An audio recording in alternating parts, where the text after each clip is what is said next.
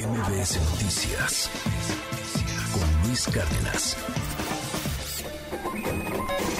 Economía y finanzas con Pedro Tello Villagrán.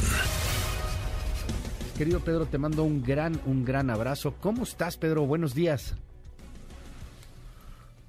No. Luis, buenos días. Qué gusto saludarte a ti también a quienes nos escuchan.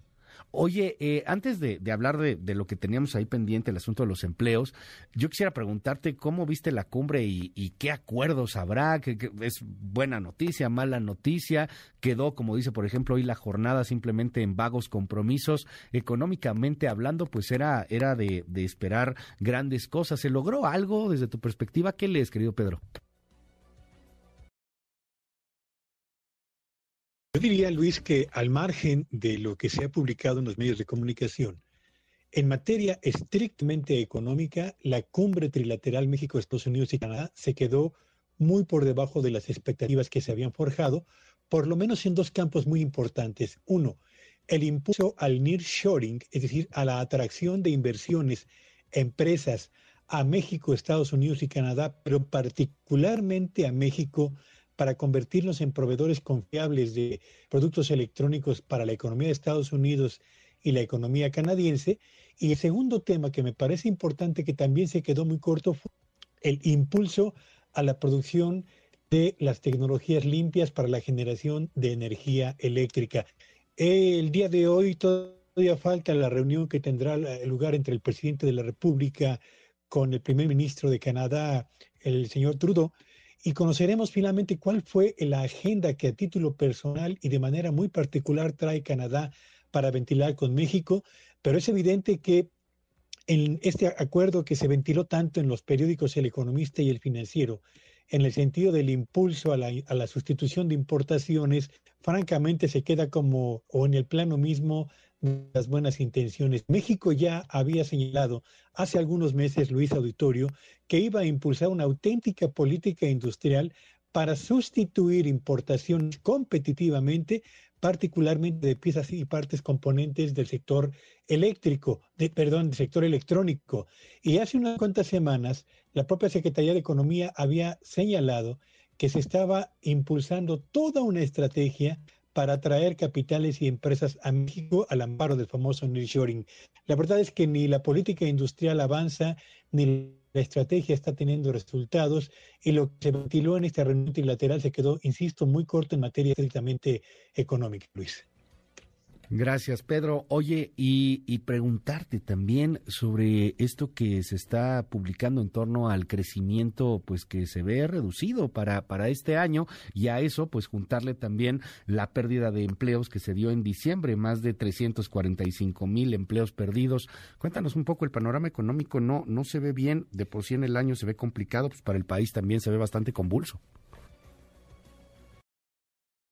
Ya señalábamos en este espacio, Luis, que la encuesta que aplica el Banco de México a más de 36 grupos de, del sector privado dedicados al análisis de la actividad económica señalaba, o de esa encuesta se recuperaba la idea de que para más de la mitad de los analistas encuestados, el primer semestre de 2023 iba a ser un periodo en el que se iban, iban a empeorar las condiciones o el clima para los negocios.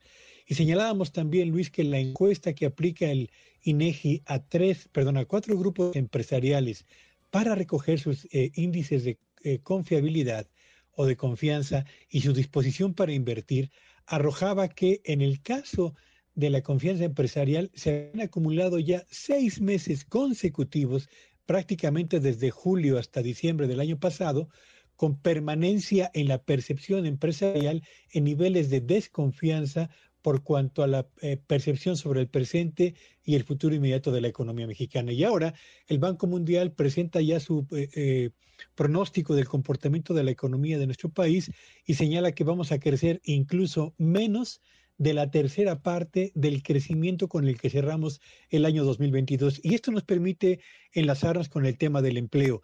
El, el Instituto Mexicano del Seguro Social publicó hace unos días el comportamiento de la creación de empleos en el sector formal de la economía y señaló que se habían perdido solamente en diciembre, Luis, más de 345 mil puestos de trabajo. Esa es una cifra pequeña o grande, júzguela usted. Si revisamos mes a mes la generación de empleos durante el año 2012, nos encontramos que ningún mes, absolutamente ningún mes, se acercó al total de la pérdida de empleos que se registró en diciembre pasado. El mes que tuvo la mayor generación de empleos fue octubre, con 137.700 empleos.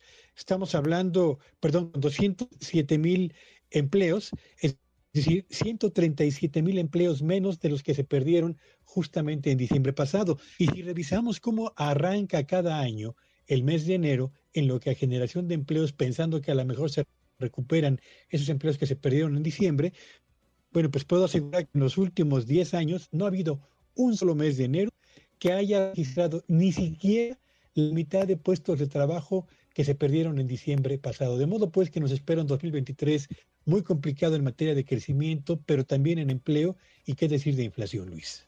Vaya, vaya tema, querido Pedro, muchísimas gracias. Te seguimos en tu red, ¿cuál es? Sígueme en Twitter en arroba Petello Villagrán y que tengan un espléndido día. MBS Noticias con Luis Cárdenas.